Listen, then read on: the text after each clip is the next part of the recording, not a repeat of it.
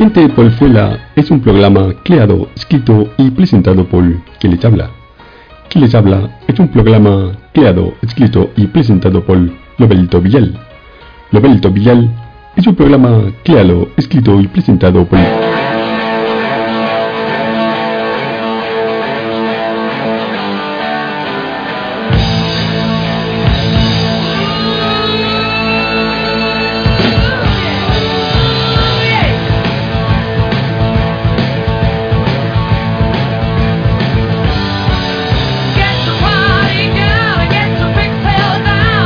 veces caigo en la tentación, tropiezo y caigo en la tentación, lo admito, como ahora. Acabo de hacerlo, porque eso de reemplazar las R's por las L's para parodiar el acento chino es caer muy bajo. Pero no pude evitarlo. A pesar de mi apariencia, soy humano, y como tal, como tal y como cual, soy contradictorio. Bueno, no, no soy contradictorio. Sí, sí, sí que lo soy. Bueno, vale, no, no lo soy. Sí, bueno. Una de las facetas de mi personalidad es de evaluar las otras facetas de mi personalidad. Las otras facetas se regodean, se meten con esa parte de mí. Yo las dejo que se sientan superiores. Respeto su idiosincrasia. Soy como la democracia, que admite en su seno a quienes la socavan desde dentro.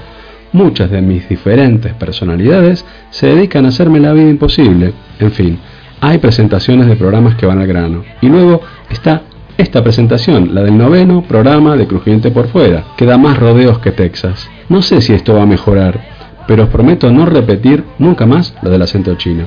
Quitaos la cera, ajustad el volumen de vuestro Whisper XL. Llega el 9, el 9 de Crujiente por Fuera.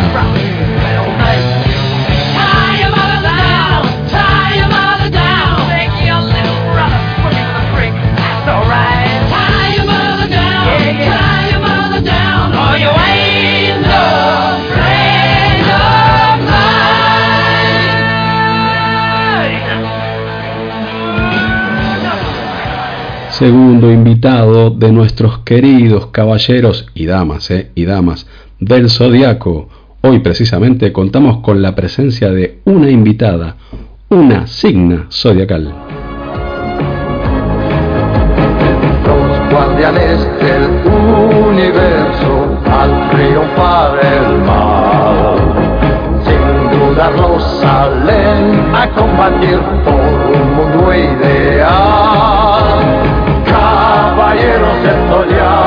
En realidad contamos con la mitad del signo, porque se trata de un signo compuesto. Eh, está con nosotros el 50% de Pisces.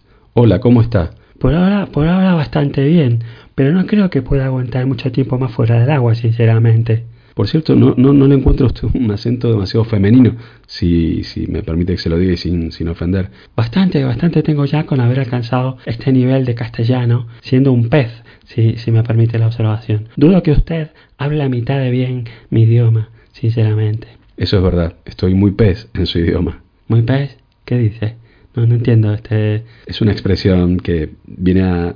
Luego le explico. El símbolo que representa a Pisces son dos peces, cada uno yendo para el sitio opuesto. ¿Dónde está la otra mitad? Se ha quedado en casa, cuidando las huevas, cuidando las huevas. No encontramos canguro. Al, ser un medio acuático, las canguros aguantan poco debajo del agua, como usted comprenderá, ¿no? Usted y él entonces se llevan bien a pesar de que simbolizan justamente la idea de oposición. Estamos tramitando el divorcio. Lo siento, lo siento mucho. No, no, no, no pasa nada. Esto, esto va para largo.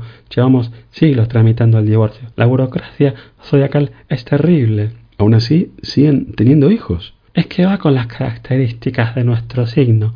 Los Piscis somos tranquilos, pacientes, amables. Yo, sinceramente, demasiado amable soy, la verdad. Porque cuando él me sugiere que, que lo hagamos, siempre le digo que sí. Nunca le duele la cabeza, digamos, ¿no? ¿La cabeza? ¿Qué, qué tiene que ver la cabeza con esto que le estoy contando?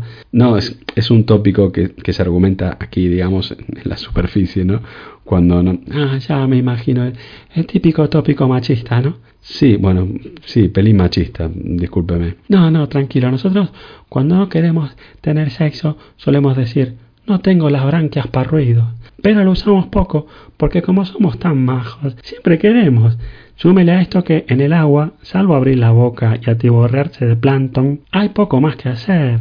Hacer niños y poco más. Llevarse tan bien con su marido debe dificultar mucho, ¿no? Esto de los trámites del divorcio, supongo. Claro, porque yo no puedo, como soy tan, tan buena gente, no puedo argumentar, mi marido es lo peor. No, porque aunque sea lo peor, a mí no me nace, me nace decírselo, porque los piscis somos así de majos. A veces lo provoco, le digo, venga Cari, hazme una putada gorda, no sé, engáñame con una dorada, ten una relación homosexual con un calamar gigante, algo así fuerte, pero claro, él es igual de majo que yo y nunca, nunca me hace esas cosas, ¿no? Entonces, si algún día consiguen divorciarse, será por compatibilidad de caracteres, justamente, ¿no? Eso, eso es, no termino de entender muy bien el chiste, pero eso es, sí. Me cuesta a mí creer que los Piscis no pierdan nunca los papeles. ¿Nunca montado en cólera? ¿Montar cólera? ¿Qué, qué, quién es cólera? ¿Es una yegua? No pillo esa, esa expresión terráquea. Claro, no, discúlpeme. Quiero decir si alguna vez se ha enfadado mucho. Eso es montar en cólera. Enfadarse mucho es montar en cólera. No, no, nunca. Bueno, una vez estuve a punto cuando mi churri se negó a bajar la basura argumentando que Capricornio estaba tomando algo en el bar de abajo. Entonces él no quería que lo viera en esas circunstancias. Ya sabe cómo son los peces machos para esas cosas. No vea cómo me puse, aún sabiendo que Capricornio es lo peor y que en cuanto viera a mi chico con la basura se iba a enterar todo el zodíaco. Ahí sí, ahí sí que monté en la, en la cólera esa. Todos hablan muy mal de Capricornio. Sagitario también, la otra vez que estuvo aquí, me habló fatal de, de Capricornio. Capricornio es lo peor que hay. Lo siento por sus oyentes Capricornio, pero es, es, que es así. No hay nada peor que Capricornio. En general, ninguno, nadie le va a hablar de, bien de Capricornio, ¿sabe usted? Tendré que invitarlo entonces. Perdón, la noto respirar un poco así.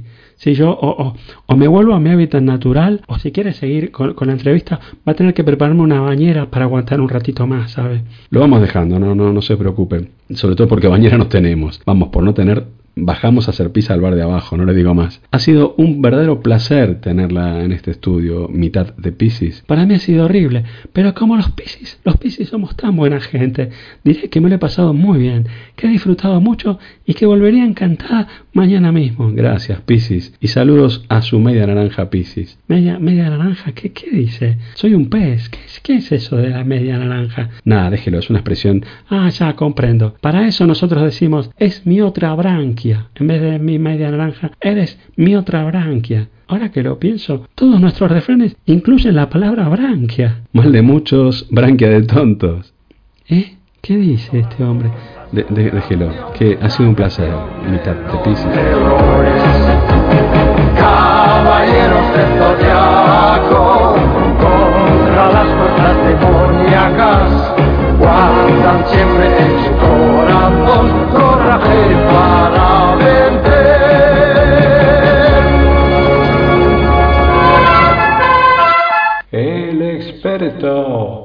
Ha llegado al barrio el experto, señora. Ha llegado el experto. Opinamos sobre cualquier cosa. Da igual que sepamos de qué hablamos, pero hablamos. Aunque no hayamos pasado de parvulario, enjuiciamos públicamente acerca de cualquier tema política, deporte, sociedad, albañilería, antiguo Egipto, taxidermia. No pasamos palabra ni muertos, no tapizamos, pontificamos. En tertulias, cenas navideñas, taxis, barras de bar, no callamos ni debajo del agua. El experto, señora, cuñadismo a tope.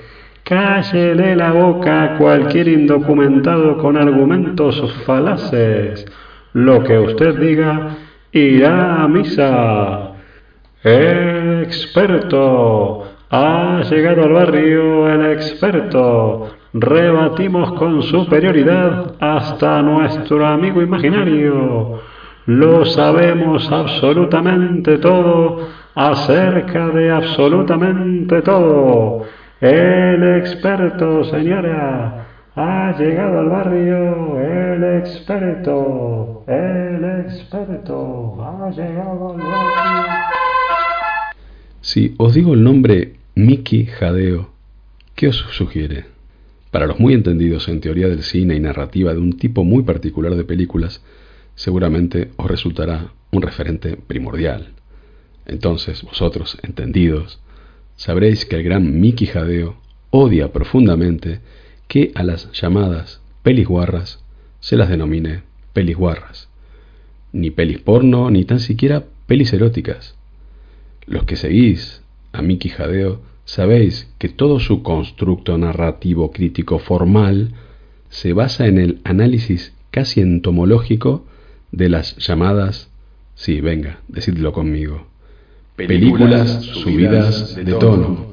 Este programa se enorgullece de recibir desde un lugar indeterminado del orbe, ubicado aquí en el barrio, las sabias palabras, el atinadísimo análisis y la cháchara revestida de más cháchara del gran crítico universal de las películas subidas de tono, Miki Jadeo.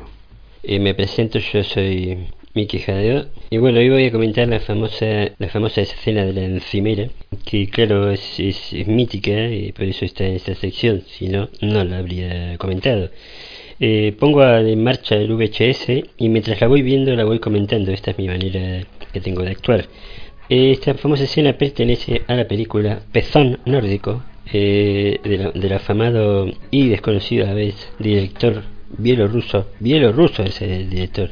Es un país que no conozco. Esta famosa escena cuando aquí aquí aquí empieza la, película y, ya está la, la, la, señora de la casa, que es la famosa, la famosa y la afamada actriz de cine de alto voltaje y de su tono de subido, Mireia, Mireia Vos, eh, Mireia Vos, que es, una actriz que no nació en Bielorrusia, eh, extrañamente es una actriz que el director convocó desde Paraguay, es paraguaya, y fue a trabajar a, a donde se rodó esta película, que es en una ciudad que no me atrevo a, pronunciar de, de Bielorrusia. Está el fontanero arreglando la encimera, está tumbado boca arriba en el suelo de la cocina el hombre con la cabeza metida debajo de la encimera, de tal manera que no le vemos la cara al técnico fontanero bielorruso, interpretado por, por el actor Dmitry Mach, afamado también, Dmitry Mach, y él está ahí maniobrando, ¿no? mientras ella lo mira desde arriba, ¿no? de manera cenital, y está observando su pero no lo ve, no le ve la cara, entonces simplemente le ve lo que es, viene siendo la, la zona de la entrepierna del técnico fontanero, que eh, ya empieza a evidenciar eh, signos de que el fluido sanguíneo comienza a atropellársele en lo que viene siendo el apéndice peneano, lo que los, lo que los bielorrusos llaman chungu, el chungu. Los bielorrusos tienen otro idioma y lo denominan de otra manera. Ella, ella va vestida muy muy de entre casa, ¿no? O sea, va eh, con, un, con una, un picardías transparente que eh, le permite al espectador ir atisbando la anatomía de la actriz. Ahí, ahí vemos, ahora se puede observar, si, si os fijáis bien, cómo ella se pone en cluclillas, lo que los, los técnicos llaman cluclillas, y con su mano derecha comienza a hacer um, una especie de tocamiento en la zona genital del, del afamado eh, actor Dimitri, que ya no me acuerdo el apellido, Dimitri Poch, no sé cómo era, Box, Dimitri, la zona esa de la entrepierna que tiene el mono, él tiene el mono, mono de trabajo azul, clásico de las zonas mm, bajas de Bielorrusia, comienza a atisbarse, vamos a llamarlo izamiento, de lo que viene siendo el miembro peneano está, está creciendo esa zona y moviéndose a la vez. Y podemos apreciar que ya ya ya asoma. Ahí, ahí ahora podemos ver que ya le baja un poco la cremallera y libera a Willy perdón libera al, al miembro peneano ¿no? de, de Dimitri. Y ahí podemos ver que ella ya mientras él sigue trabajando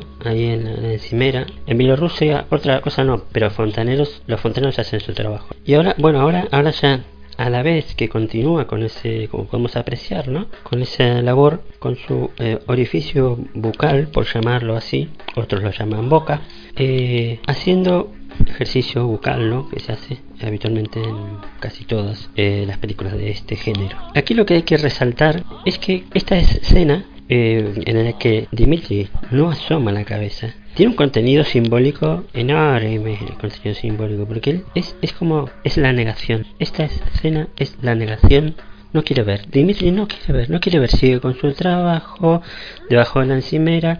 Vale, le están haciendo cosas ahí en la zona bielorrusa de su cuerpo, pero él sigue, sigue, sigue haciendo su labor.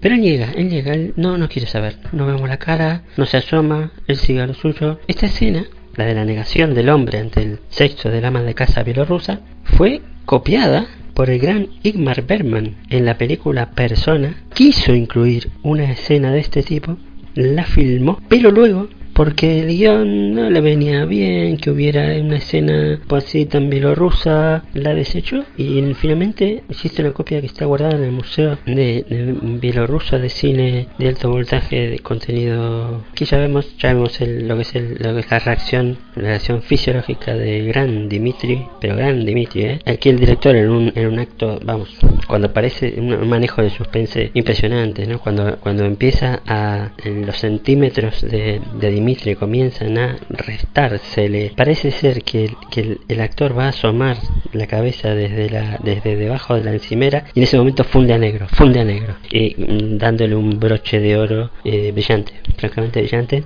Yo creo que Igmar Bergman se ha muerto y se arrepintió en su lecho de muerte, se arrepintió de no haber incluido su versión, su homenaje al director de esta gran película, Pezones Nórdicos, se arrepintió mucho de no haberlo incluido en su película Persona. Y eso es todo, me despido hasta, hasta que vuelva.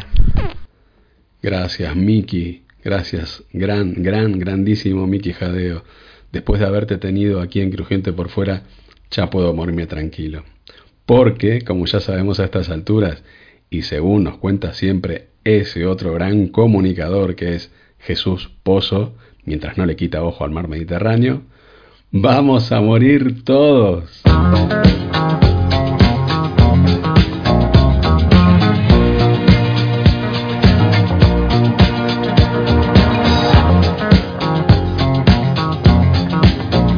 Hola Pozo. Hola Villar. ¿Qué tal todo por ahí? ¿Bien? Sí, muy bien, muy contento de, de, cómo quedó el programa del otro día. Me gustó mucho escuchar a José Conde. Ay, sí, señor. Además, José sí. Conde me ha dicho, me ha dicho que, que, esta charla que tenemos le da mucha frescura al programa y que le ha gustado mucho también. lo que también está muy bien es lo de la ducha, ¿eh? Estoy esperando a ver si, si en algún momento lees los botes de, de champú y de gel y los de la y los de los esto cómo se llaman los las pastas de dientes también son muy curiosas. Sí señor. Todo lo que nos metemos en la boca es impresionante. Hablando de, de, todo lo que nos metemos en la boca, y vamos a hablar de... Piensa dentales, a mí me, me, me, alucinó cuando me propusiste este tema porque digo que roban roban la, la, los dientes de los muertos. En fin, de vez en cuando, para, para mantener la, el mito, hay algunos, algunos casos. Dientes, dientes, que dirá la pantoja. ¿Te imaginas? Ahora que has dicho tú lo de la pantoja, ¿te imaginas el día que alguien vaya a buscar los dientes de la pantoja? Uy, otro problema con la herencia más. Kiko Rivera reclamará los dientes de oro de su madre. Me, me, cuesta creer que, que, entierran los cadáveres con joyas. Entierran muchos cadáveres con joyas de mucho valor. Entonces sí. se han producido escasos, escasos, casos, escasos casos. Fíjate que estoy pronunciando las S. Vas a perder parte de tu encanto si las pronuncias bien, o sea que no te esfuerces mucho. Te lo agradezco mucho. El último caso conocido se produjo en 2019, o sea, hace nada, uh -huh. en, en, el cementerio de Oviedo, sí. eh, y la Policía Nacional detuvo a cuatro trabajadores de la empresa concesionaria del cementerio municipal de Oviedo por sustraer durante años joyas uh -huh. y piezas dentales de oro de los cadáveres durante su proceso de sumación antes de ser trasladado al Rosario General. Se dedicaron durante bastantes años a sacar algunas joyas y algunas piezas dentales, efectivamente, de oro, ¿eh? las de plata parece ser que no le interesaban, de, de, los, de los enterramientos, evidentemente. O sea, lo, los deudos le, lo, lo, quieren enterrar con sus pulseras y sus joyas y tal, y lo, claro. esta gente usa... Eh, eh, este caso muy concreto, porque, sí. claro, hay que quitarlo antes porque pasa el tiempo y a lo mejor hay que sumar esos, esos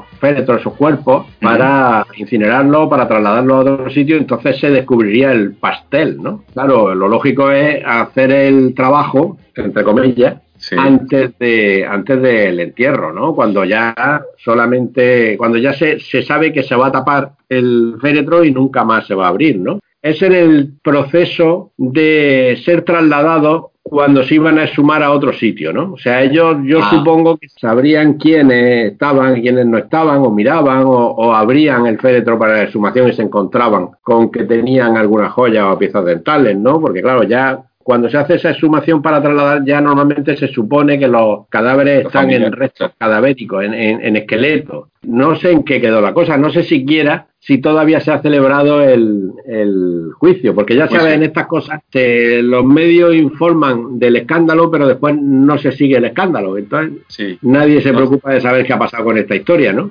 Eh, No te lo que sí final. sabemos es, claro, lo que sí sabemos es que se le imputaron delitos de apropiación indebida continuada y profanación de cadáveres. Y también lo que sí sabemos es que en ese momento se le imputaba que habían tenido un beneficio de 11.000 euros por la venta de lo que habían sustraído de los féretros, de los, Los cadáveres ataúdes. de los féretros. Y hay, y hay una, una división de, de la policía que se dedica a esto, es una división de delitos de, de ultratumba o algo así. No, no Ah, No. hay una. Esto se descubre porque los familiares acuden a la sumación y se le entrega los objetos personales con los que fueron enterrados sus familiares, ¿no? Bueno, pues hay alguno que diría, oiga, ¿y dónde está la joya o el anillo que le pusimos en el dedo, no? Me, me contaste al principio que ya no es tan habitual que, que se entierre a, los, los cadáveres con, con joyas.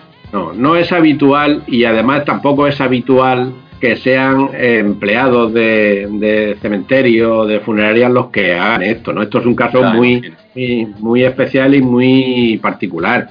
Sí es normal, en otras ocasiones ha habido más casos de familiares que se habían enterrado familiares con este tipo de joyas y que sí hacían la profanación los familiares para obtener el claro, una profanación a lo bestia, ¿no? Que es un poquito más común es que un familiar sepa que se enterraron con joyas a su suegra o a su madre o a su hermano o a su hermana y entonces pasa un tiempo y profanan.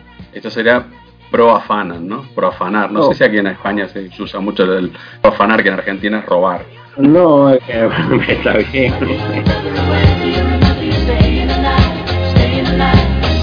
Sé que tienes una anécdota que a mí me encanta, que tiene mucho que ver con este tema y el que estuviste directamente involucrado, metido, por decirlo así, hasta, las, hasta la cintura por lo menos.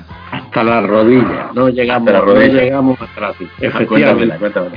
Eh, recién llegado yo a Madrid para trabajar en este proceloso mundo de los muertos, me llama un compañero, que entonces ni era compañero ni lo conocía de nada, ahora es un íntimo amigo mío después de aquella experiencia que pasamos los dos juntos. Me llamó porque quería hacer un reportaje porque alguien le había dicho que en Madrid, en los cementerios de Madrid, se robaban los dientes de oro a los fallecidos. Que él me hablaba de la incineración, de que se, incineraban y después de la incineración se, se re- recogían los dientes. Y yo le dije que eso era imposible. Nada, me insistió tanto que le dije, digo, mira, tú te atreves a venirte conmigo al... Era un compañero que entonces trabajaba en el diario El País. ¿Te atreves a venirte conmigo al cenicero común del cementerio de Carabanchel, que es el cenicero común de Madrid? Claro, lo que antes hablábamos de los que se sumaban y no reclama nadie, van al cenicero común, los que no se sabe de, de- no se encuentran familiares, van al cenicero común, etcétera. El cenicero común eh, está en Carabanchel, en el cementerio sur de Carabanchel, y es un enorme, como una especie de piscina enorme con un techo. Y nada, pues yo le dije, digo, tú te vienes conmigo, nos metemos en el cenicero común y, no- y buscamos dentaduras y buscamos dientes de oro y joyas y cosas de estas, a ver si encontramos, pues mira. Y allí que nos fuimos los dos y nos metimos hasta la rodilla, moviendo, moviendo ceniza para demostrarle que era imposible que hubiera ningún tipo de joya ni ningún tipo de diente de oro porque allí no podía haber nada más que ceniza. Mira, lo que más aparecen dentro de los féretros cuando se hace de exhumaciones ni son joyas, ni son nada, son libros, son botellas de, de bebida, son bufandas de equipos de fútbol, muchísimas. Gana el Real Madrid siempre, ¿eh? por cierto.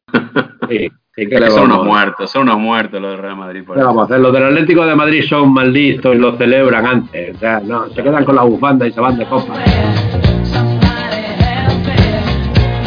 Nada, pues no se me ocurre un mejor final para este Vamos a morir todos que esta anécdota. Por cierto, ¿no has dicho el nombre de tu amigo por alguna razón o...? Hombre, porque no sé si a él le apetecerá saber Vale, que. vale, vale. En fin, yo lo dejaría ahí. Podemos En decir en que se llama Emi- Emiliano. Emiliano. Si en el próximo vamos a morir todos, ya hablaste con él y te da la autorización, arrancamos diciendo el nombre de el apellido de Emiliano. Otro día, si quiere, hablaremos de unos robos que sí son mucho más comunes, que son los de los eh, marcapasos. Y Ah, una historia eh, con la policía por medio, con los marcapasos y los médicos y los enfermos que mueren con marcapasos, pues. Pues ya queda sembrado el próximo tema para el Vamos a morir todos otra vez con Jesús Pozo, con ese. Eh, La última vez me despediste diciendo eso que me encantó, lo de saludos a tus muertos. Repítelo, por favor. Siempre, siempre, saluda a tus muertos de mi parte. Gracias, Pozo. Adiós. Adiós.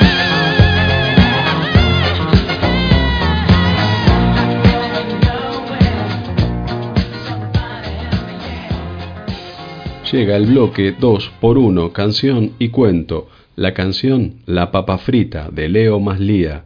El cuento La rana que quería ser una rana auténtica de Augusto Monterroso. Pa' mojar pan.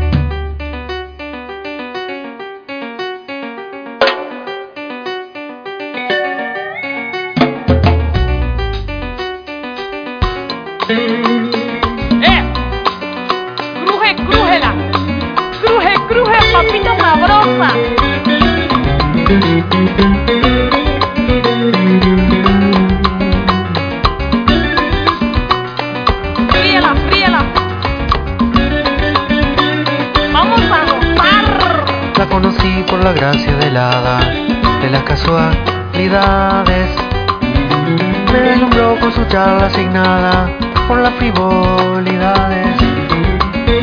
Con su creencia en las astrologías de turno en esos días. Y con su culto a los dioses paganos como el Serrano. Pero una duda me chisporroteaba y yo me preguntaba si no estaría arreglando una cita con una pa, con una papa frita.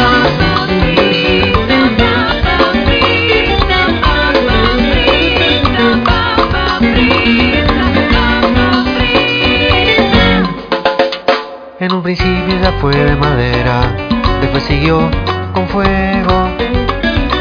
Y que me vieran con esa fachera, me levantaba el ego. Así que yo le metí para adelante en actitud triunfante. Hasta que vi que mi presentimiento tenía fundamento. Cuando me dijo con voz regalona de ir hasta la señorita era una pa, era una papa frita.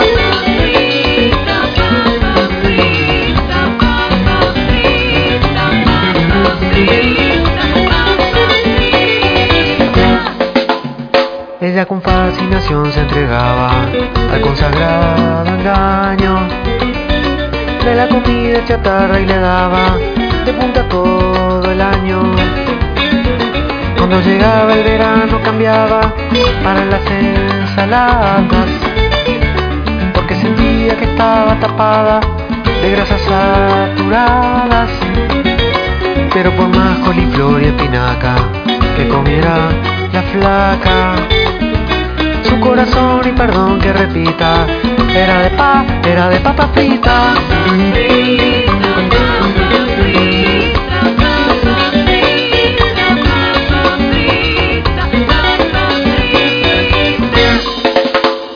Yo le decía que no me importaba, que cada cual su papo. Y si algún día de pronto pensaba, socorro yo, me escapo. Al rato estaba de nuevo con ella y su prosopopeya. Hoy ya no entiendo ese flash que me daba cuando ella me miraba. Aunque estudiaba con ojo objetivo, tenía su atractivo. Ella era rubia, delgada y larguita, como una pa, como una papa frita. Que, que tú tienes que bailar, y tú tienes que fritar, y tú tienes que venir, y tú tienes que ir. La relación con el tiempo se iba poniendo muy espesa. Yo no podía dejar a la piba, estaba en mi cabeza. Ella tenía el sartén por el mango, yo bailaba su mambo. Y mis intentos de darle a su mundo un giro más profundo fueron en vano y te digo una cosa, que me cabe la fosa. ¡Ay, rico, rico, rico! Porque al final ella fue tan infame que me dejó y se fue con un salame.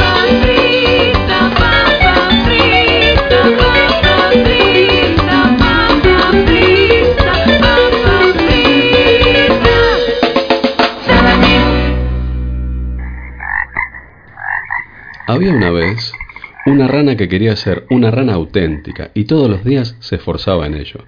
Al principio se compró un espejo en el que se miraba largamente, buscando su ansiada autenticidad. Unas veces parecía encontrarla y otras no, según el humor de ese día o de la hora, hasta que se cansó de esto y guardó el espejo en un baúl. Por fin pensó que la única forma de conocer su propio valor estaba en la opinión de la gente, y comenzó a peinarse y a vestirse y a desvestirse, cuando no le quedaba otro recurso, para saber si los demás la aprobaban y reconocían que era una rana auténtica. Un día observó que lo que más admiraban de ella era su cuerpo, especialmente sus piernas, de manera que se dedicó a hacer sentadillas y a saltar para tener unas ancas cada vez mejores, y sentía que todos la aplaudían. Y así seguía haciendo esfuerzos hasta que, dispuesta a cualquier cosa para lograr que la consideraran una rana auténtica, se dejaba arrancar las ancas y los otros se las comían y ella todavía alcanzaba a oír con amargura cuando decían que qué buena rana, que parecía pollo.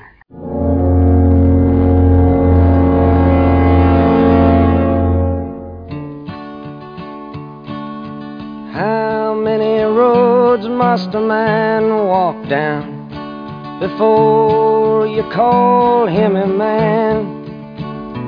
Tres preguntas finales, tres. ¿Las convicciones de un actor vegano le permiten encarnar un personaje? ¿I love you o no I love you?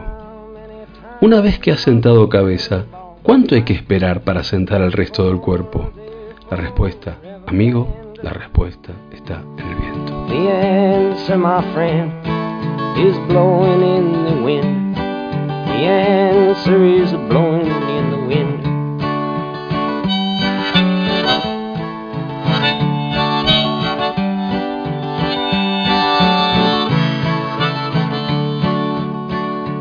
Yes, and how many Pues no sé qué decirte, la verdad. Pero tú te crees que puedes empezar una conversación así. Perdona, no, sí, es que me imaginé que me hacías una pregunta. ¿Te imaginaste? Sí, en mi cabeza me ¿Y qué imaginé. pregunta te hacían? ¿A cuál de nuestros hijos quieres más? Yo te preguntaba que a cuál de nuestros hijos quieres más. Eso es. ¿Estás bien? ¿Cómo no estar bien? Estoy aquí, en la ducha, contigo. No tenemos hijos. Vaya novedad. ¿Cómo puedes imaginar que te pregunto por nuestros hijos si no tenemos hijos? Es una hipótesis. A veces no te entiendo. Bueno, mira, casi nunca te entiendo. Entiendo. Pues yo creo que quiero más a Carlota. ¿Qué? Que de los dos hijos que no tenemos, yo quiero más a la niña. ¿Qué tienes en contra de Carlitos, si se puede saber? No, no, nada, nada, también lo quiero, pero menos. Mira, me dejas de piedra, ¿eh?